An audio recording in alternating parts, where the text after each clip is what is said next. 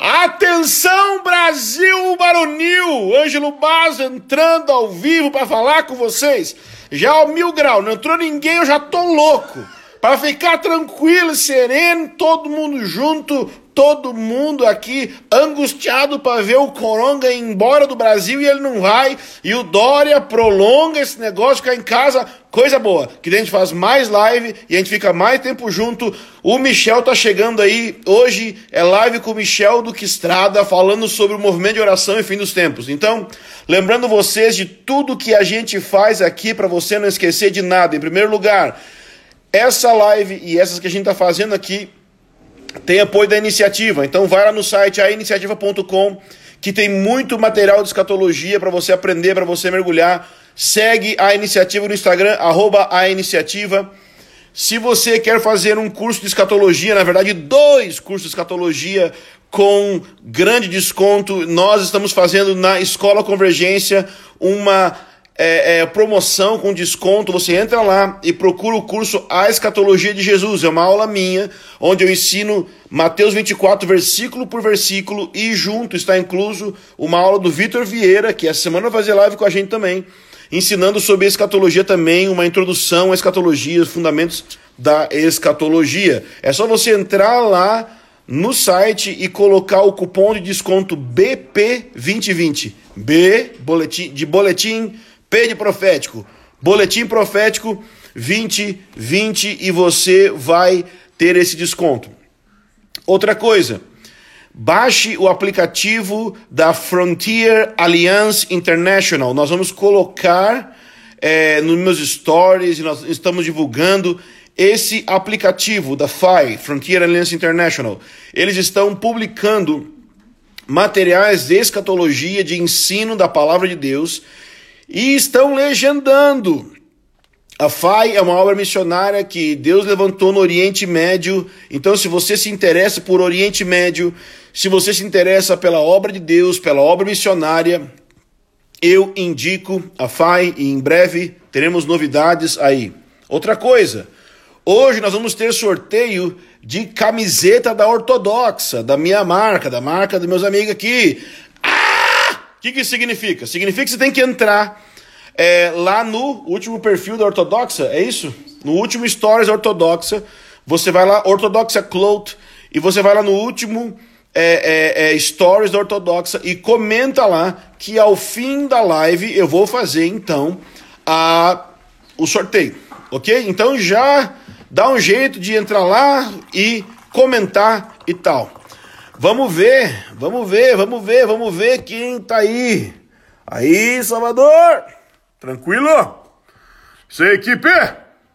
Sentido? Vamos colocar aqui o nome da live para é, ortodoxo aí se manifestando. É... Glória a Deus. Vem, vem, mas vem tranquilo. Vem, mas vem tranquilo. É, hoje, meus amigos, meus amigos, eu esqueci de falar, mas aqui acabei de receber aqui no ponto aqui a informação.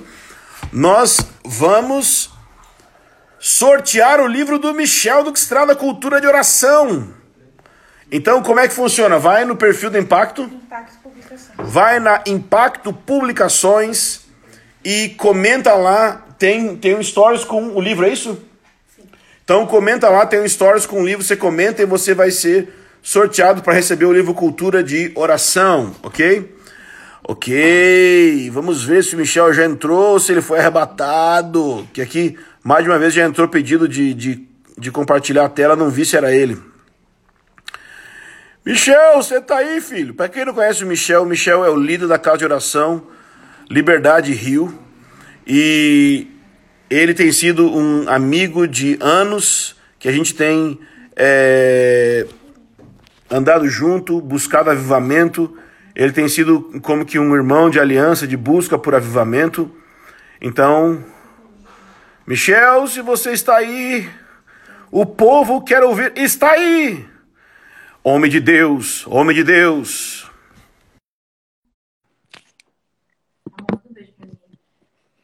Um beijo pra Carolina, linda, mãe dos meus filhos. Eita, glória a Deus! É agora que a chapa vai esquentar! É agora que o fundo da panela cai e a tampa estoura! Pega a espada, pega a espada! Glória a Deus! Tá ok? Tá ok! É o TikTok do pastor aqui, ó. Pai! Tá! E aí, mano? Quem tá aí dá uma rajada de língua. Creia você ou não, sou pentecostal. Demanto total. Hum, como é que você tá?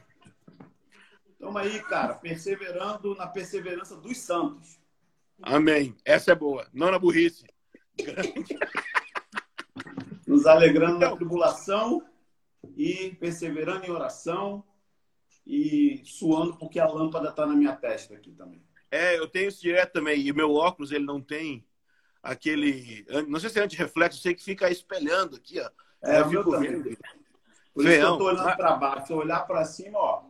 É, fica tipo velho, assim, que parece que daí, né? Fica assim, ó. É. e aí, tá pronto para a live de hoje? Tá pronto para pregar para o povo aí? Tô aí. Vamos embora. Hum. Vamos que vamos. Então é o seguinte, eu tenho feito as lives como meio que uma tentativa de gerar uma plataforma para os meus amigos falarem, porque tem muita gente ouvindo, muita gente mesmo. E o que acontece?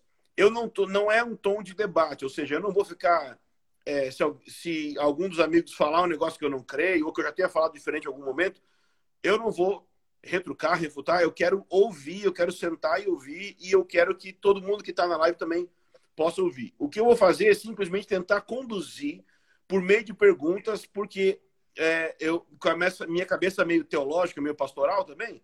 Uhum. Quem diria? Quem diria? Eu sou pastoral um pouco. Eu, eu quero tentar, eu quero tentar deixar claro para as pessoas o que é que a gente quer falar. Então, como diria o Jack, Vamos por partes, ok? Tá pronto? Beleza, vamos. Alguém então, bora. O tá baixo. Será que é o meu que tá baixo? Cara, é, é o celular da pessoa. Vamos embora que o seu tá perfeito. Não mandei comprar celular ruim.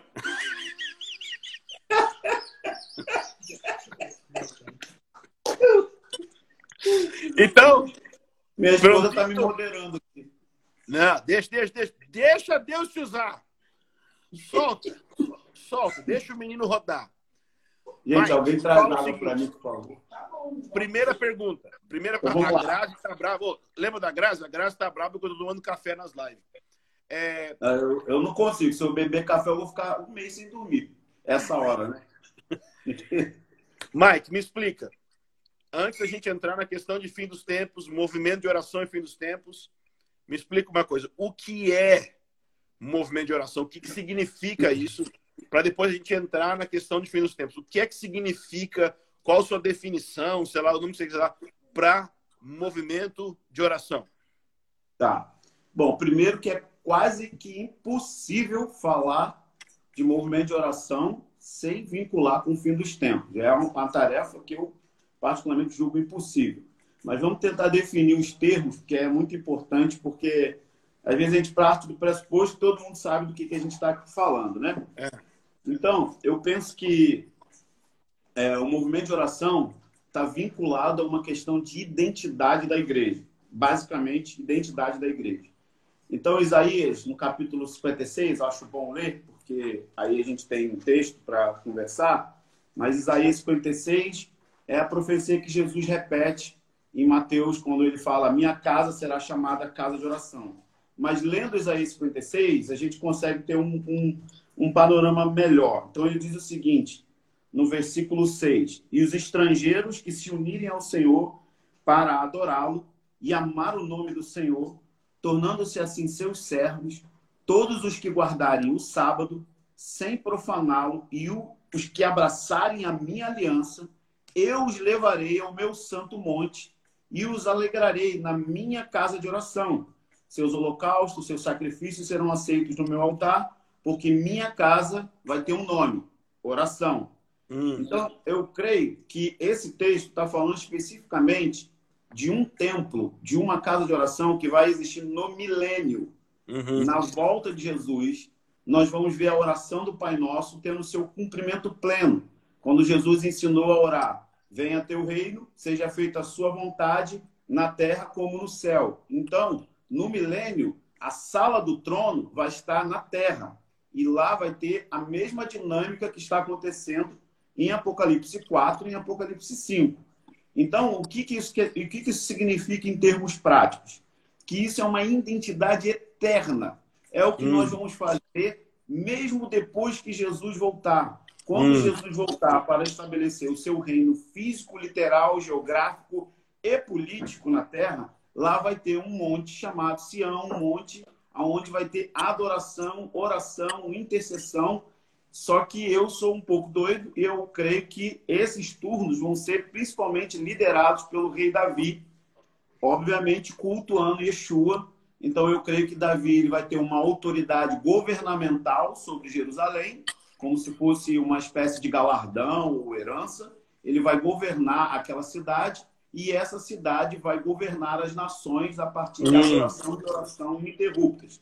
Então, eu creio que esse texto especificamente está falando e apontando para a volta de Jesus. E ele diz que vai ter uma união entre gentios e judeus, ou seja, os que ah. guardam o sábado, aqueles que não profanam sua aliança, e diz que os estrangeiros também vão é. se unir. Então, é. vai ter uma unidade que é, que é aquilo que a Bíblia fala em Éfeso de um novo homem o novo homem vai acontecer numa plenitude na volta de Jesus, que é gentios e judeus todos adorando Yeshua. Então eu creio que essa identidade é eterna. Bom, se é eterna, isso significa que precisa ser treinada, ensaiada, seja lá o que for, deste lado da eternidade. Ou seja, hum. já estamos vivendo a eternidade porque temos o eterno morando dentro de nós. E por isso temos uma identidade. Então, para mim, o movimento de oração não é uma coisa que os americanos criaram, não é uma coisa que o IHOP criou. Assim, o IHOP talvez é uma das maiores referências nossas, né? No assunto e tudo, mas não é coisa de americano, não é uma moda.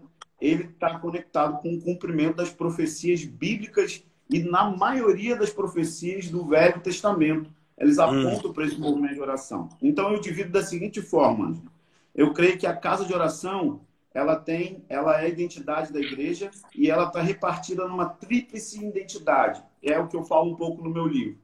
Então, para mim, caso de oração tem a ver com ser filho. E todas essas identidades, elas têm um sentido de salvífico e um sentido escatológico. Então, por exemplo, João capítulo 1, 12 diz: Todos quantos creem no seu nome, deu-lhes o poder de serem feitos filhos de Deus. Mas aí a gente vai em Romanos 8 e diz que existe uma outra manifestação de filhos, que são os ruiosos, os filhos maduros. Esse texto é muito mal interpretado e utilizado para falar de, de justiça social, de evangelismo, porque diz que a criação está ansiando a manifestação dos filhos de Deus. E esse texto não está falando de evangelismo. Esse, esse texto está falando de uma manifestação e de uma adoção que Paulo fala, que tem a ver com a ressurreição dos nossos corpos. É, é. Ou seja, vamos ser filhos com a mesma glória que o Filho de Deus, Yeshua. Hum. Então, primeiro nós somos filhos. E por que filhos? Porque filho fala de intimidade, fala de andar de acordo com o coração do Pai. E Jesus, quando ele fez um milagre, quando ele alimentou os pobres, quando ele curou os doentes, cara, ele estava querendo demonstrar o Pai. E ele estava hum. querendo demonstrar o que é ser filho. Tanto é que quando ele ensina a oração, a primeira palavra que ele ensina é Aba. Ele não usa a expressão litúrgica no hebraico, mas ele se utiliza de uma expressão aramaica que era utilizada por uma criança que tinha acabado de sair do desmame, tinha acabado de desmamar. Ou seja, uma criança de 3, 2 anos de idade que estava aprendendo a falar papai, papai. Jesus introduz isso no relacionamento com Deus. Ou seja, Bom. a partir de agora, a relação que você vai ter comigo é como de uma criança indefesa, ingênua e fraca. E eu vou ser o seu pai. Isso tem tudo a ver com oração, por quê? Quando você vai em Lucas 11, vamos olhar Lucas 11, porque eu acho que isso explica bem. Eu não sei se a gente tem tempo aqui, tô, tô fluindo, hein? Tô fluindo aqui. Flui, Rio do Leão.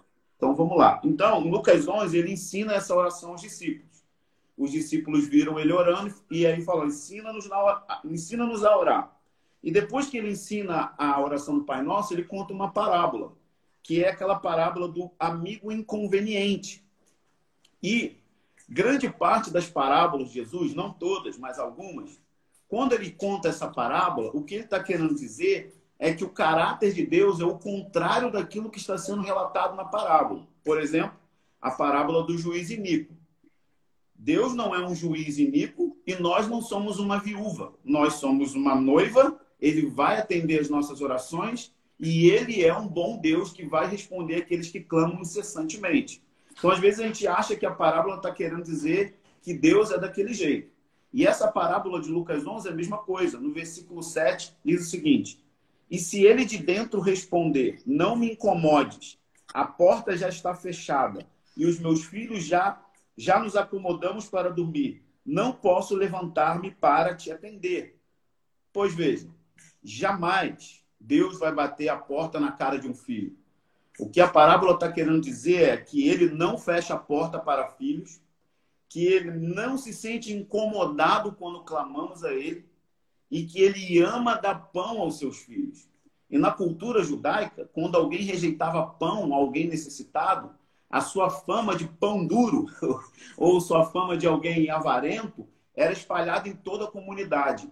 Pois bem, o nosso Deus não é pão duro, ele é extremamente bondoso. E aí, a prova de que é isso que a parábola quer dizer está no verso 9. Olha isso.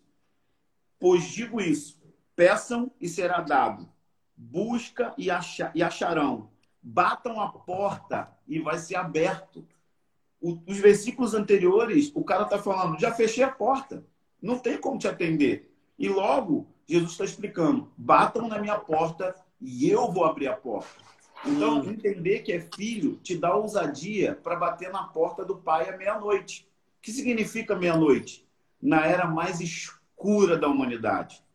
Quando a coisa ficar feia, meu amigo, Covid-19 é um brinquedo, é uma coisa pequena a coisa vai ficar escura.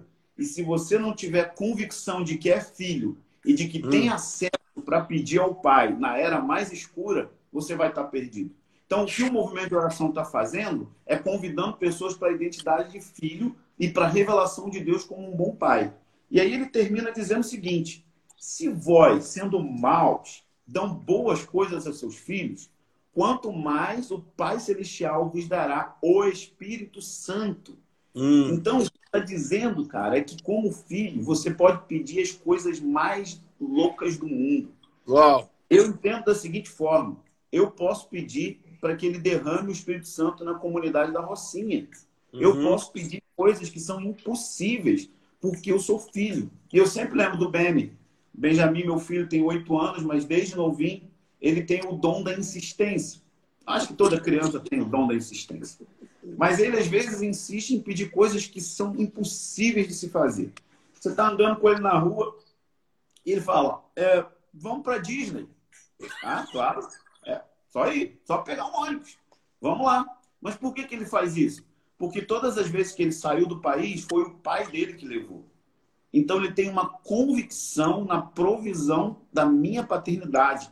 Na cabeça dele, eu sou o super-herói dele. Eu sou o cara que pode providenciar todas as coisas. E ele tem confiança para pedir. Então, o que a gente tem que entender no movimento de oração é que antes do sacerdócio funcionar, é preciso a filiação funcionar. Hum. E o hum. Senhor quer curar o coração dessa geração de orfandade para entrar com ousadia diante do trono de Deus, que é o Criador, que é o Deus Todo-Poderoso, que é um Deus de ira e santidade, mas que é o nosso paizinho. Então, o movimento de oração tem a ver com esse, esse nível da identidade.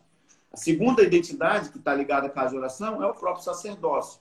Mas eu enfatizo que filiação vem antes de sacerdócio.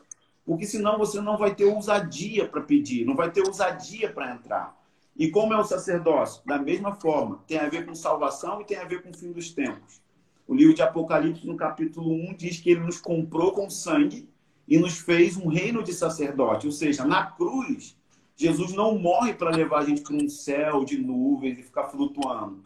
Ele morre na cruz para comprar, comprar um povo sacerdotal. É a hum. mesma coisa do Êxodo. Quando ele tira o povo de Israel do Egito, o que ele quer? façam uma festa para mim no deserto, me celebrem no deserto, porque era o treinamento para que toda nação se tornasse uma nação sacerdotal. E no hum. Novo Pacto, ou, ou, no Novo Testamento, como queira chamar, está ligado a isso. Então, Jesus nos comprou para ministrarmos a Ele. Mas isso também tem a ver com a escatologia.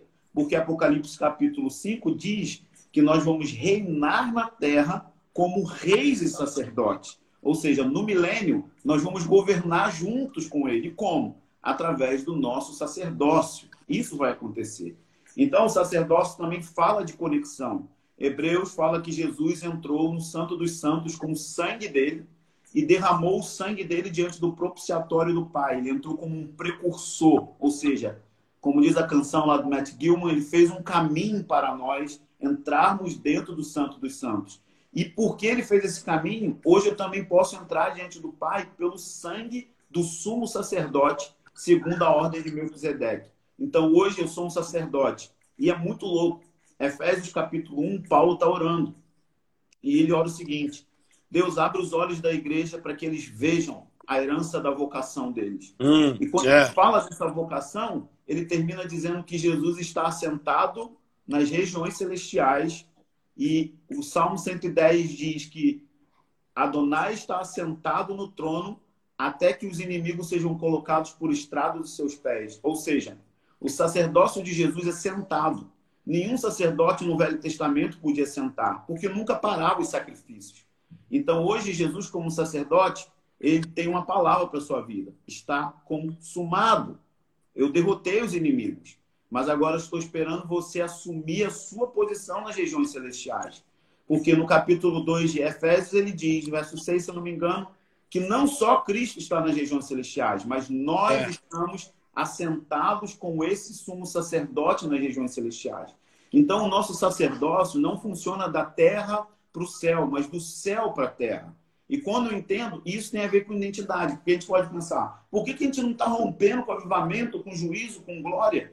Porque a gente não acredita nisso ainda. É uma informação, é uma posição legal, mas a gente precisa entrar na experiência disso. E o que o movimento de oração está fazendo? Chamando pessoas para orar esse versículo. Talvez esse seja o versículo mais orado nas salas de oração. É. Efésios 1, 17, 18, 19 tá? Então as pessoas falam assim, ah, ah cara, o movimento de oração é para os gigantes. Não, o movimento de oração é para gente fraca, é para treinamento, ainda não é a parada sinistra, não é. É, é no momento de oração para ensinar um adolescente a orar a Bíblia, ensinar uma criança a orar a Bíblia. Meu filho, de oito anos, ora no microfone lá, ele ora do jeitinho dele. Então, é para gerar uma cultura no corpo de Cristo. Não é o fim ainda, é um meio para gerar uma cultura. E por último, nessa identidade que eu chamo de casa de oração é a noiva. Também tem um aspecto salvífico e tem um aspecto escatológico. É, Paulo diz em Efésios 5, 25 26 que Cristo morreu para comprar uma igreja gloriosa, uma igreja sem mancha, sem ruga, sem mácula. E quando a gente chega lá no último livro da Bíblia, em Apocalipse, o que, que diz? O Espírito e a noiva dizem: Vem. Então a noiva também está conectada com um espírito de intercessão. Então, se você tem a sua Bíblia em Apocalipse 22, 17, você marca a palavra vem. A palavra vem está conectada com tudo aquilo que precisa acontecer para que Jesus volte.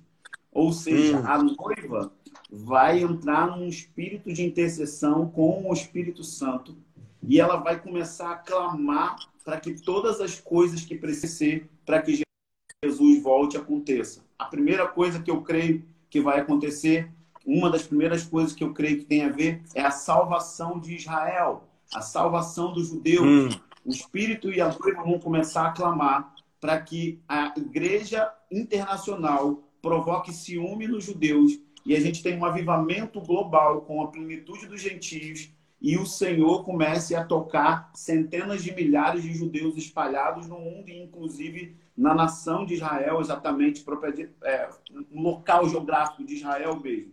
Então, a Bíblia fala que antes que venha o grande e terrível dia do Senhor, ele vai converter o coração dos pais aos filhos. Então, o coração dos pais judeus vão se converter para nós. Nós somos os filhos. Nós somos os filhos de Abraão. Nós somos os filhos da fé. Então, isso tem essa aplicação de que os judeus vão passar a amar a igreja. E a igreja internacional vai passar a amar Israel. E o espírito de antissemitismo vai ser eliminado hum. da terra através Amém. dessa noiva que vai entrar em parceria de oração. Então, o coração dos pais aos filhos tem essa implicação. Mas também tem uma implicação de cura, cura da divisão. Porque toda a igreja nasce, quase toda ela, de um racha. Então, não estou falando de unidade institucional. Estou falando de reconciliação de corações, de pessoas se amando fora do CNPJ, fora das suas placas, de voltando e pedindo perdão, pais voltando e passando remédio nas feridas que foram abertas. O que para mim toda rebeldia é fruto da ausência da paternidade correta. Então, muitos homens de Deus que feriram filhos em movimentos da igreja, em denominações, vão voltar atrás e lavar os pés e pedir perdão e automaticamente vai ter uma cura desses filhos. Não é institucional, não é ecumenismo denominacional, não tem a ver com o coração. Eu creio que isso vai acontecer. E também a família, família biológica vai começar a ser curada nos seus relacionamentos de paternidade. Então isso é só um ponto do que eu creio que a noiva vai falar. Vem, isso é vem.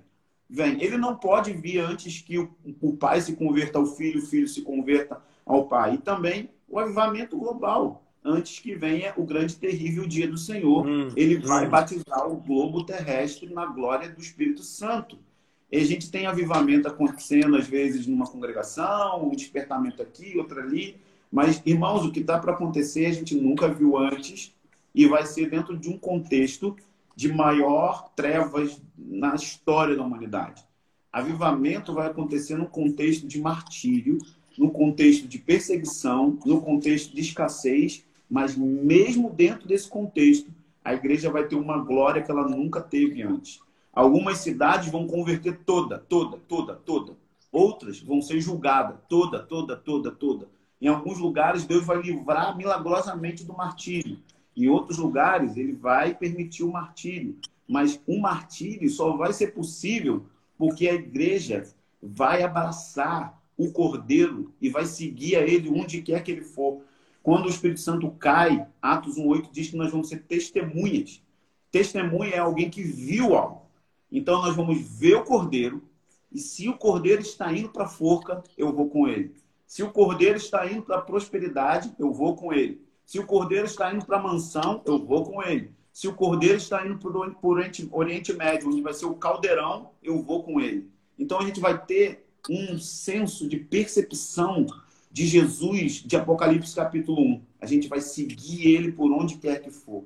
Então, o batismo com o Espírito Santo vai empoderar a igreja para isso. Então, isso para mim é um movimento de oração. É ser filho, é ser sacerdote e é ser a noiva de Cristo. E é óbvio que isso se encaixa dentro de estruturas de organização, que cada uhum. um faz de um jeito. Não necessariamente o movimento de oração ele tem que ser 24/7. É maravilhoso e vai ter muito lugar acontecendo 24/7, mas eu basicamente prefiro a expressão dia e noite. A gente já conversou isso. Então, para mim, o movimento de oração antes da volta de Jesus, ele vai ser dia e noite. O que, que significa dia e noite? Intenso e constante. Hum. Às vezes não é 24/7, mas vai ser muito intenso. Não vai ser só uma reunião por semana, vai ser muitos dias orando, talvez não 24 horas, mas vai ser constante. Então, a expressão dia e noite, ela aparece na Bíblia quase toda toda ela ligada ao sacerdócio ou ligada hum. à oração. Então, Entendi. o movimento de oração ele vai ter essa dinâmica, ele vai ser intenso e ele vai ser constante. A gente não vai orar por um mês, por dois meses, a gente vai orar por 100 anos, 50 anos, porque esse movimento não vai estar focado em resultados, ele vai estar focado na dignidade de Deus. E é isso que vai fazer a gente. É uma das coisas né, que vai fazer com que a gente persevere no lugar de oração. Então, para mim, o movimento de oração é isso. Agora me diz uma coisa. É, imagina duas pessoas diferentes. Uma é alguém que está engajado na oração. Sei lá, ele participa de reuniões de oração, ele participa do movimento de oração de alguma forma. Tá mas ele participa do movimento de oração porque ele curte a parte da intimidade com Jesus, ele curte a parte da contemplação. É... Travou? Tá me ouvindo? Oi. Voltou? Travou. Travou. Tá. Vai, Não, tranquilo. Então, imagina alguém que, tá, que participa do movimento de oração, mas ele não gosta dessa parte da escatologia. Ele gosta da parte da intimidade, ele gosta da parte da contemplação, uhum. ele gosta da parte da adoração. E ele não vê muita necessidade dessa questão da escatologia relacionada com a oração nesse sentido. Então, esse é o primeiro tipo de pessoa. Eu queria saber o que você diria para ela. E tem um outro tipo de pessoa, que é aquele cara que é super ligado à escatologia, que ama a escatologia, que conhece tudo, lê os livros, mas ele não está conectado com o movimento de oração, ele não está intercedendo, ele não participa de, de algo desse tipo. O que você diria para cada uma dessas pessoas? Ótima pergunta. É, eu não quero ser rude, não quero ser ofensivo, mas preciso falar o que eu acredito. Eu acho que são coisas incompatíveis. Você querer só uma coisa e não a outra, porque elas são ligadíssimas, estão misturadas. Então, é, se você só quer a parte da intimidade, o que é muito bom, contemplação, o que é muito bom, é uma das coisas centrais dentro do movimento de oração, mas no fim dos tempos vai ter um trabalho de parceria com a igreja. E hum. o livro de Apocalipse explica isso muito bem, a doutrina do fim explica isso muito bem, que a igreja ela vai cooperar com a liberação dos juízos de Deus sobre o sistema do anticristo e o sistema mundano do mundo deste século. Então, o movimento de oração não é apenas para a intimidade, mas ele está conectado com a volta de Jesus. Na verdade, Jesus volta para uma igreja que vai estar orando dia e noite. Lucas capítulo 18 diz o seguinte: que ele vai responder rápido àqueles que estão clamando dia e noite. E aí termina o hum. versículo dizendo: quando o filho do homem voltar, achará fé na terra? Essa é uma pergunta que eu chamo de pergunta bumerangue, vai e volta. Ele vai achar fé na terra. Por que, que ele vai achar fé na terra? Porque ele vai encontrar uma igreja madura orando dia e noite. E como que eu posso provar isso? Bom, muitas passagens a gente poderia ver, mas basicamente vamos olhar duas em Apocalipse. Vamos olhar primeiro Apocalipse 5, isso é para quem só quer olhar Jesus e pá, e também responde para aquele que não quer se engajar em oração. É, é. Então, Apocalipse 5 diz que está acontecendo um canto antifonal no céu. Então, no céu tem um cântico que chama-se responsivo, que é quando a gente canta é, respondendo a palavra um para o outro. Então, está acontecendo desde o capítulo 4 até o capítulo 5. Mas no finalzinho, no versículo 8 do capítulo 5, diz: Logo que pegou o livro, os quatro seres viventes e os 24 anciãos prostraram-se diante do cordeiro, tendo cada um deles uma harpa e taças de ouro cheias de incenso, que são as orações dos santos, no plural. Hum. Santos a igreja.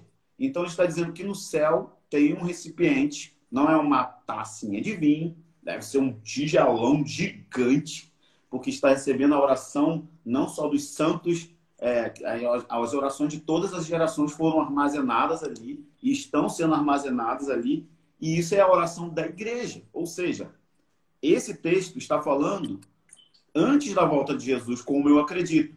Depois desse texto, acontece uma série de 21 juízos escatológicos que hum. são cronológicos e todos eles são literais, vão acontecer literais. Bom, abrindo parênteses, eu aprendi a interpretar as escrituras de forma literal e as profecias bíblicas de forma literal, porque esse pensamento de que é uma metáfora, uma alegoria, vem de um pensamento dualista, vem de filosofia grega, vem de Platão, que influencia Orígenes, que influencia os reformadores, Santo Agostinho, e quase todos os reformadores foram influenciados por essa escola de interpretar alegoricamente a Bíblia e principalmente o livro de Apocalipse.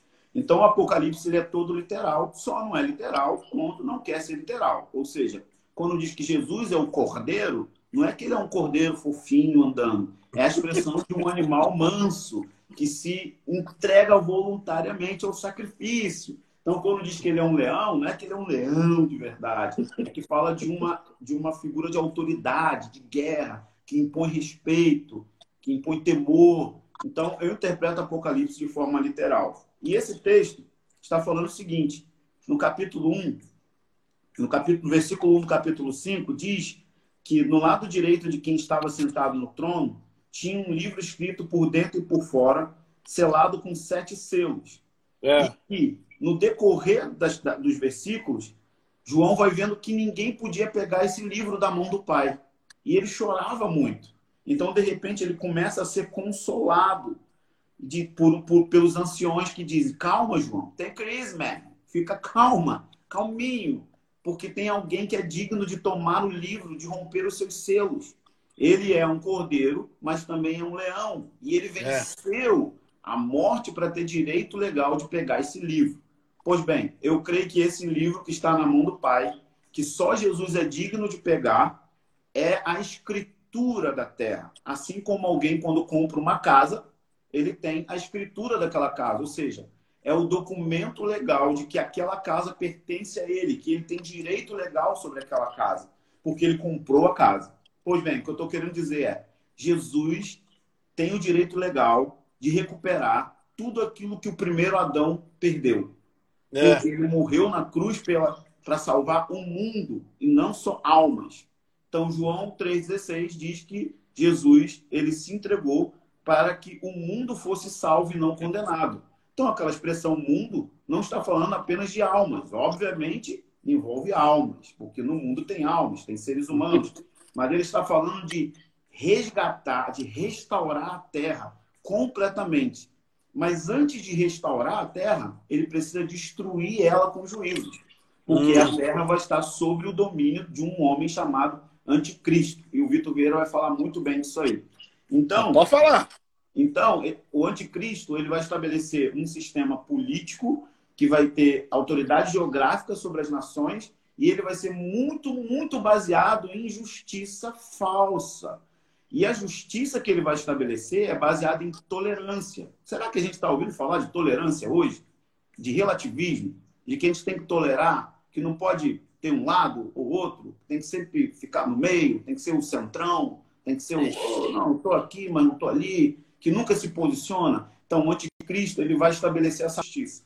Então, é por isso que vai ter martírio, porque vai ter profeta levantando e falando: isso é engano, isso é falso, isso não funciona, não é o reino de Deus, ele não é o Messias, ele não é a nossa esperança. Então, por isso a gente perde a cabeça, porque é, base, é parecido com Jeremias. Né? Jeremias profetizava juízo como estava tendo avivamento de Josias. Então, estava tendo um avivamento em Israel e o é. cara falando: vai ter cativeiro, vai ter cativeiro. Você acha que ia ouvir Jeremias? eu, tô, eu, tô, eu tô impressionado com esse momento de Jeremias. Eu tô bem impressionado com esse momento. Sim, sim então o pessoal fala assim: ah, ele era depressivo. Não, ele era um intercessor que abraçou as emoções de Deus. E aí, abrindo parênteses, que isso é muito doido, intercessão, meus amigos, não tem a ver só com resultado. Tem a ver com se tornar amigo dos sentimentos de Deus, mesmo que você não tenha é. as suas orações respondidas. Porque as orações de é. Jeremias não foram respondidas, mas ele virou um amigo de sentimentos de Deus. Então, eu creio que é. no fim dos tempos vai ter muito isso, muita intercessão que Deus não vai responder da maneira que a gente quer, mas não tem problema, a gente vai sentir o que Deus, o que Deus sente. A gente vai abraçar a dor dele. A gente vai abraçar a angústia dele. A gente vai abraçar tudo que ele sente, mesmo que a gente não veja resultado. Porque o maior prêmio de um intercessor não é o resultado da oração, é a amizade que a gente desenvolve com ele, com Deus. Então, voltando aqui essa questão, o que eu estou querendo dizer é o seguinte: é que são as orações dos santos enchendo as taças, que vão liberar, liberar os juízos de Deus, que são os selos que são hum. destacados desse, desse, dessa escritura, desse direito legal que Jesus tem sobre a terra. Então ele vai começar a liberar essa sequência de juízos, que começa no cap, capítulo 6, em resposta às nossas orações. Você já parou para pensar? A gente fica com medo da grande tribulação. Mas a grande tribulação é liberada pela igreja. É a igreja que solta os juízos de Deus, assim como Moisés liberou os juízos nos dias de Faraó. Então, uhum. nós vamos hoje a gente está na fase de clamar por misericórdia, mas vai chegar uma época em que a gente vai orar por justiça. E um, existe um lado da justiça que a gente quer ignorar, é que a justiça julga, a justiça decreta condenação. E é o óbvio. É, então, justiça não é só consertar o que está errado, que é um lado, mas o consertar que está, o que está errado, às vezes vai ter que matar gente. Então, é. Nessa essa sequência de juízos que é liberada pelos incensos que estão subindo, vai liberar morte física. Por exemplo, existe uma passagem que diz que vai ter sangue na altura do freio dos cavalos por 290 quilômetros. Você imagina, mano, é muita gente que vai morrer. E aí muita gente vai ficar ofendida porque Jesus não é um Papai Noel gospel e ele vai vir como um juiz, um justo juiz, e esses juízos vão ser liberados contra um sistema que é anti-Messias, que hum. quer ser fraudulento, que quer copiar o Messias, que quer ocupar o lugar de Deus. E Deus não divide a glória dele com ninguém. E aí a sua igreja vai entrar em parceria pela fama do verdadeiro Messias. E vai hum. começar a clamar por juízo. E aí você vai ver que depois do capítulo 5, quando as taças estão cheias de oração, então começa a desatar essa sequência de, de 21 juízos. Mas eu acho que Apocalipse 8 é melhor, é muito melhor para explicar isso, é mais claro. Então, são 21 juízos, certo? certo. Então, eles vão desatando os selos é, no capítulo 6. Existe aí no capítulo 7 uma explicação, o anjo aparece e começa a explicar. Sempre tem isso na sequência de juízos. Quando acontecem os juízos, o anjo vem e fala por que, que, ele tá, por que Deus está fazendo aquilo e como ele vai guardar a igreja na, naquele momento. E aí, quando chega no capítulo 8, o, o, a passagem é antes do início das trombetas. Então, são sete trombetas. A sétima trombeta é a última trombeta, que é a trombeta que faz com que os céus se partam e Jesus volte fisicamente para a terra. Então, hum. fica comigo. Antes de começar a tocar a primeira trombeta, olha o que acontece. Quando ele abriu o sétimo selo, então o sétimo selo abre, houve silêncio no céu por cerca de meia hora. Alguém me perguntou, o que, que é silêncio de meia hora? Falei, meia hora. Ficou meia hora quieto, porque tem gente que fala é. que no tempo no céu não tem tempo, porque é eternidade e tal, não Então, Esse versículo é a prova que no céu tem tempo. Sim, eu falei, então é meia hora calado mesmo, esperando em Deus. Estavam ali ministrando ao Senhor, esperando é. em Deus. Silêncio de meia hora. Então João viu sete anjos que estavam em pé diante de Deus. E foram Uma questão que eu penso é que talvez nunca houve, talvez, né? Nunca houve silêncio no céu, porque sempre tem oração 24 horas Sim. acontecendo. Sim, então, mas... o fato de ter silêncio é que demonstra a seriedade do que está por vir, porque para parar a sinfonia celestial uh. é, é, porque é um negócio muito sério. É, ia começar, a, porque os, os, sete selos é punk, mas as sete trombetas aumenta o grau, aumenta, é. aumenta o grau do juízo. Então, e também precede é a volta, o retorno de Jesus, a parose, vai acontecer a volta física do, do Filho de Deus. Então ele diz: Então vi sete anjos que estavam em pé diante de Deus e foram dados sete trombetas. Então eles não estão tocando a trombeta ainda, estão só botando o chofar na boca ali, se preparando e tal. Então veio outro anjo e colocou-se junto ao altar, segurando o incensário hum. de ouro.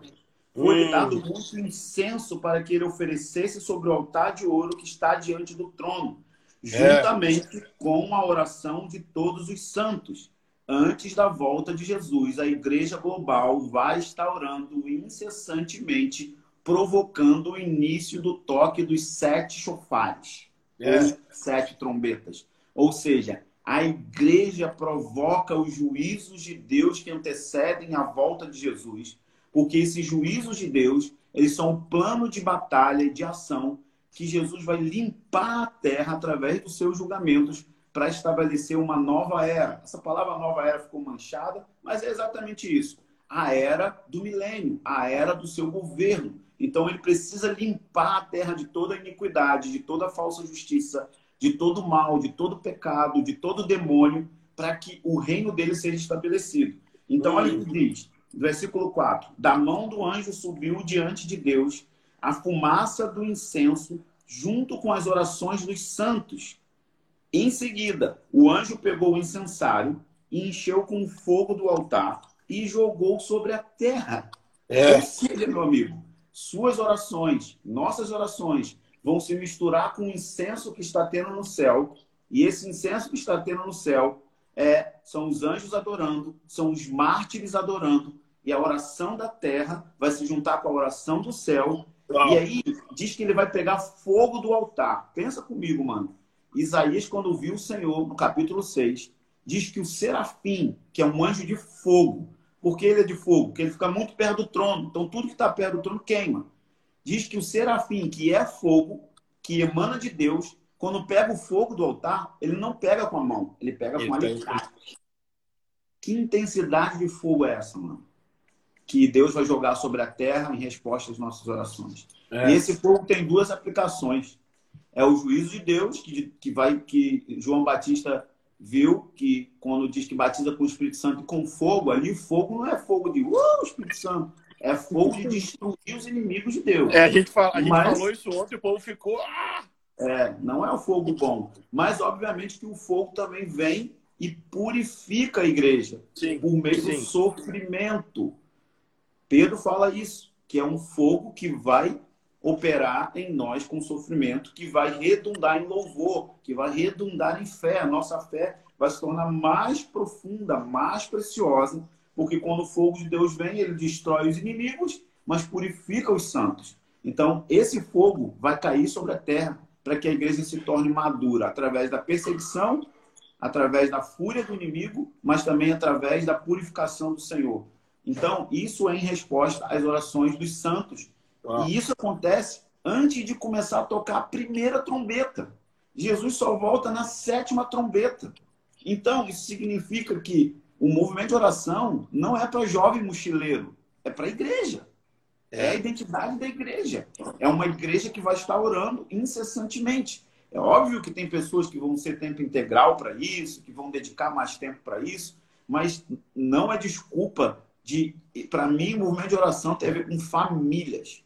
E o tabernáculo de Davi é o exemplo disso, que ele chama os pais para discipular os filhos, para que os filhos cantassem diante do Senhor. Então isso tem tudo a ver com a igreja como família orando intensamente. Então se você ama a escatologia, você precisa entender que o fim dos tempos vai ser ativado o plano de Cristo de governar a terra através das nossas orações. E se você se você quer ficar só olhando para Jesus, intimidade, você pode não estar se preparando como uma virgem prudente, armazenando azeite na sua botija.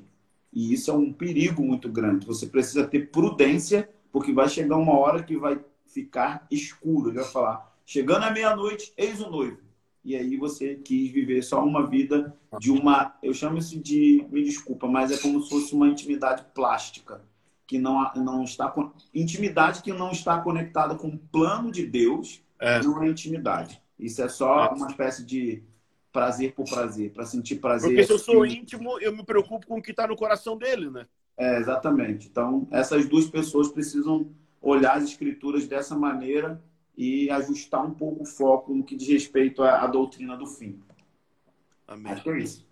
Bom, é, vamos sortear então, agora? E daí para depois encerrar? Ou eu faço encerramento e depois sorteio?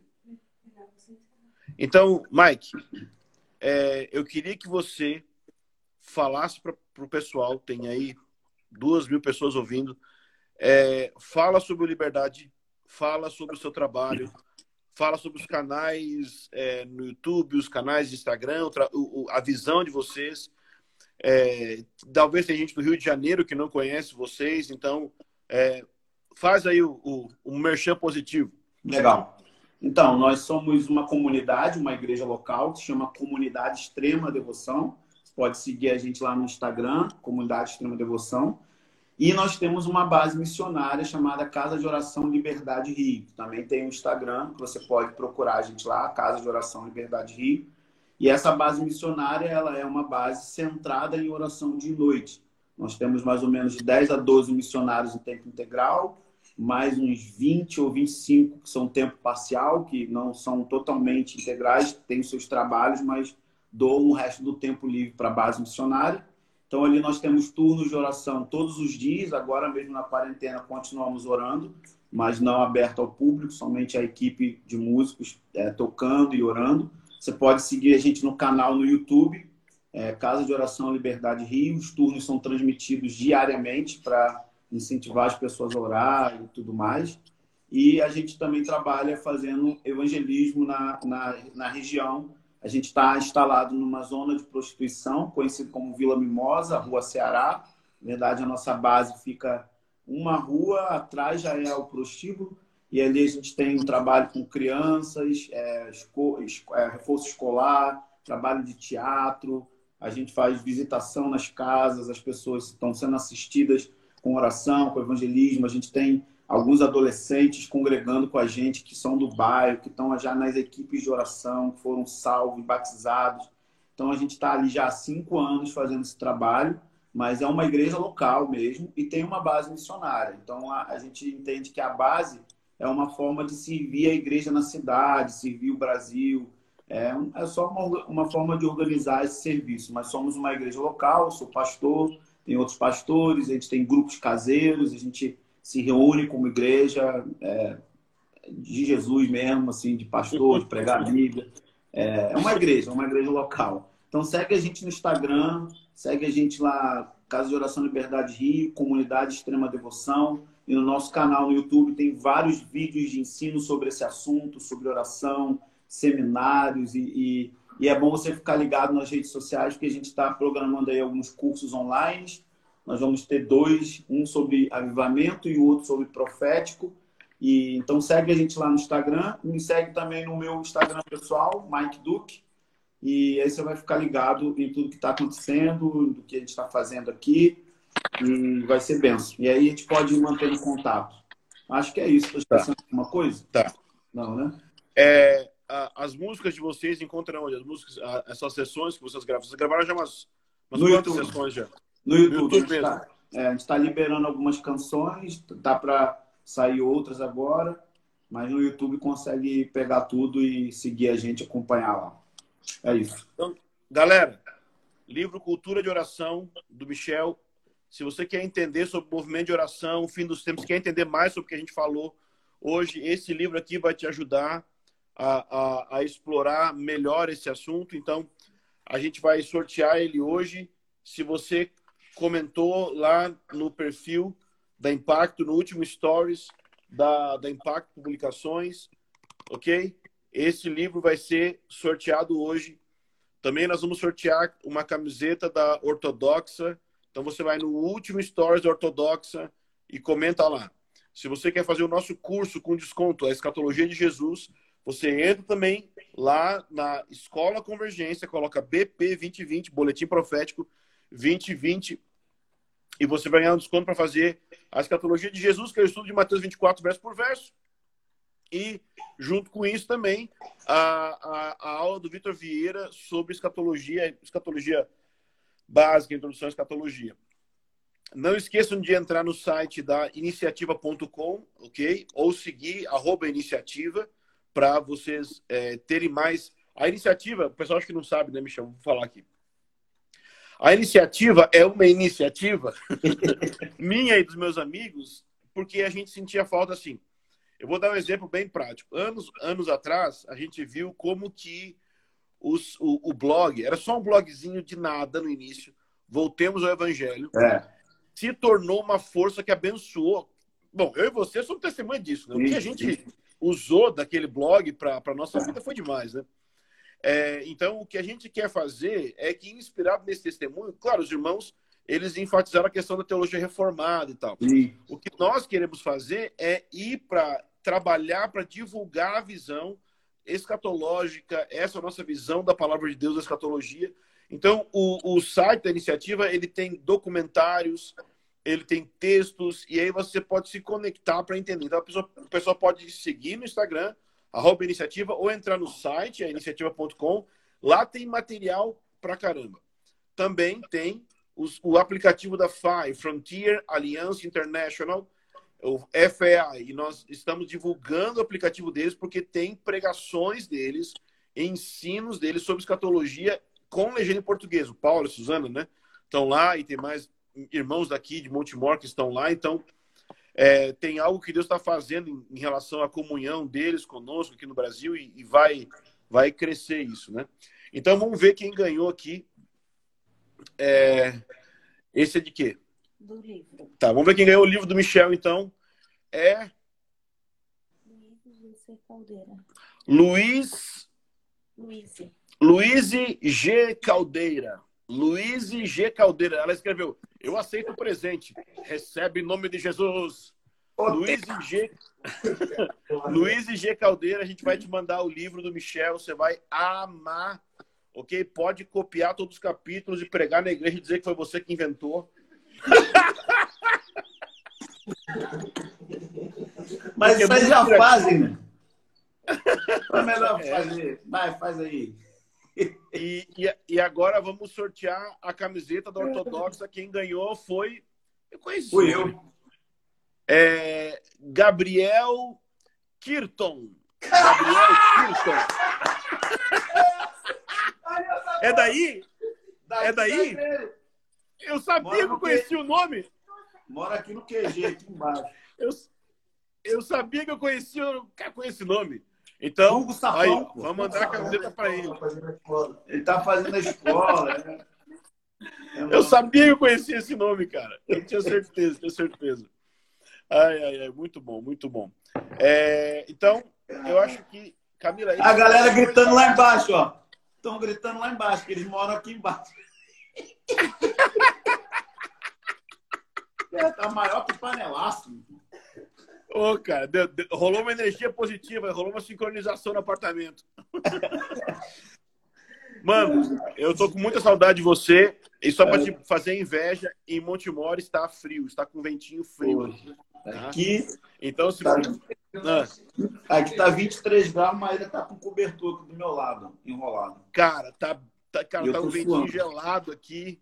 Se você quiser passar uns dias aqui, está convidado que tá, ó, daquele jeito que você gosta, viu? Amém. Amém. Se tiver afim, você, você desce pra cá que você vai ser bem recebido, tá bom? Querido. doido pra gente se ver, pra gente fazer umas doideiras. Noto muito, muito afim da gente se encontrar. Vamos marcar. Cara, obrigado por vir falar com a minha galera, vir falar pro pessoal do meu Instagram. Você é uma besta na minha vida, você sabe que você é meu amigo de aliança, de avivamento. Então, a gente tá junto, viu? Te amo. Beijo na cara das crianças. Tá bom. Falou, amigo. Deus abençoe, cara. Valeu. Dá um beijo nas crianças, dá um beijo na Maíra aí. Tá, valeu. Beijão. Falou.